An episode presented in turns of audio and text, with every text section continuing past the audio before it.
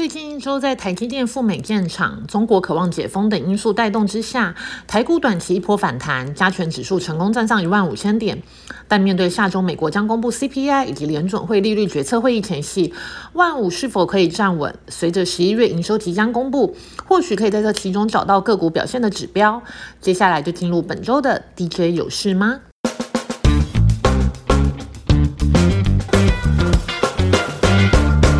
美股的部分，下周最最重要的大事，当然就是 CPI 跟联邦公开市场委员会 FOMC 的声明。根据美股金融大叔 Barry 表示，上次联总会就已经说明了三大方向：放慢升息脚步、更高的终端利率，以及维持高利率的时间会更久。主要考量点还是担心通膨居高不下。Barry 也提到，下周 FOMC 观察的三大重点：第一大重点是市场预期的升息两码，但这个两码已经不出意料之外。第二个重点是会后发表的利率点阵图，可以秀出联总会该升息到什么样的境界才会停下脚步，或者是何时会考虑降息。第三重点则是会后联总会的声明，还有记者们对于明年货币政策的动向做提问，会释出明年对经济跟通膨的预期，所以下周将会是重中之重的时间点。那 Barry 认为，如果终端利率比预期来得更高，或者持续更久，圣诞行情恐怕结束，或者是回撤前低。回到国内，下周十二月十五号，央行理监事会议登场，同样是关注升息议题。随着美国联总会升息进入尾声，台湾央行可能会升半码，或者是不升。同样主要是考量到国内物价相对平稳，但对明年的经济前景有较大的忧心。在下周大事的部分，年底前法说会已经进入尾声。下周还有涂料厂商永记股票代号一七二六，嘉实五金厂商钛金 KY 股票代号六六二九，以及被动元件厂商日邦股票代号六四四九的法说会。那涂料厂商永记呢？除了消费市场的油漆产品之外呢，主要业务大部分是接建厂厂内用的防蚀涂料。那明年营运主要是看国内厂商资本支出的计划，还有建厂的进度。如果建厂的需求旺，永记在相关工程跟施作上需要用到的涂料就会有需求的提升。钛金 KY 产品呢，涵盖带橱柜五金、卫浴五金跟窗饰五金。那展望明年度呢，因为疫情红利消失，客户库存高，明年先以拼持平为目标。公司会持续的拓新品跟新客户，支持营运的表现。那被动元件厂商日邦呢，同样也是下周召开法说会。那因为公司的营收占八成是跟 PC 相关联，所以营运表现呢也跟 PC 市场联动。下周还有一些重要的记者会，包括处理器 IP 大厂安谋策略暨行销执行副总裁将访台，将针对安谋未来的全球策略方向做说明。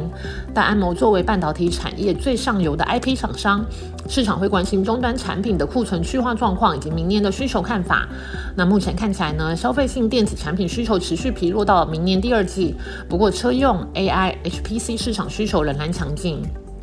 另外，下周也有英业达跟 Intel、Microsoft 举行 5G Lab 签约记者会。英业达已经在上半年完成 5G 智慧工厂实验场域流水线等级的验证，那未来将会聚焦更多智慧工厂的 5G 解决方案的应用。本周也是十一月营收公布的高峰，MDJ 团队梳理一些营收表现较亮眼的个股或是族群，其中车用相关是一个关注的族群。那车用零组件第四季是传统的旺季，厂商也会为了明年式的新车做备货。那在个股的部分呢，沥青股票代号三三四六，主要是受惠中国新能源车需求畅旺，推升第四季的营运。世德股票代号二零六六，则主要是因为新客户的应注，还有德国厂的贡献提升。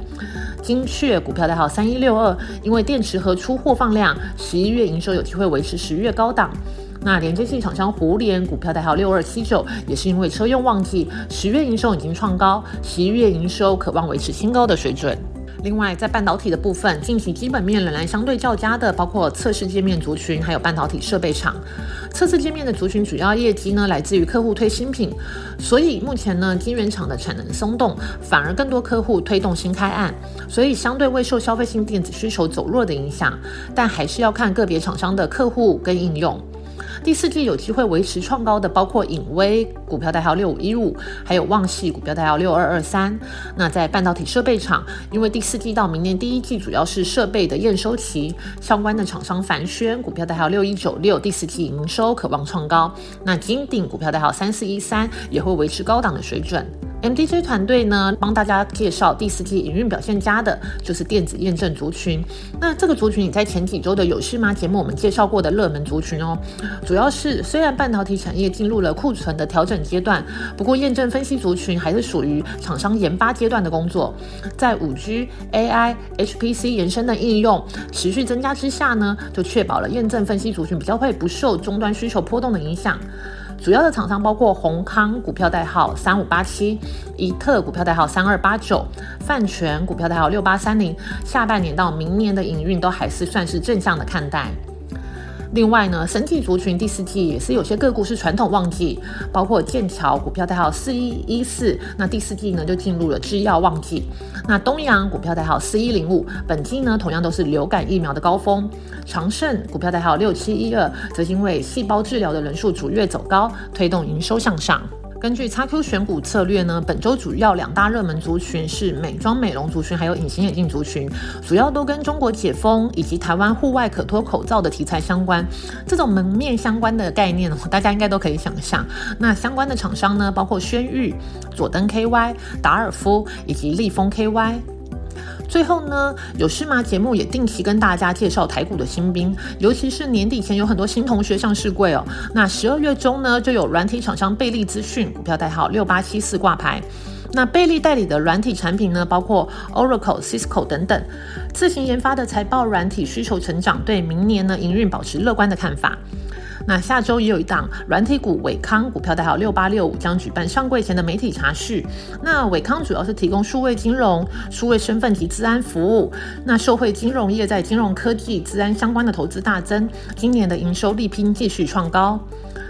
下周十二月十五号呢，还有群光集团网络通讯设备公司展达通讯股票代号三四四七上市。那展达主要动能来自于四大产品线，包括物联网、宽频通讯、无线通讯、数位影音等产品线，明年估仍有双位数的营收年成长表现。最后呢，光学镜片还有镜头厂商宝盛光学股票代号六五一七也将在十二月十五日上柜。那他们呢，主要是聚焦在运动光学、AOI，也就是自动光学检查，还有半导体设备厂商认证等少量多样的客制化工艺以及专业应用。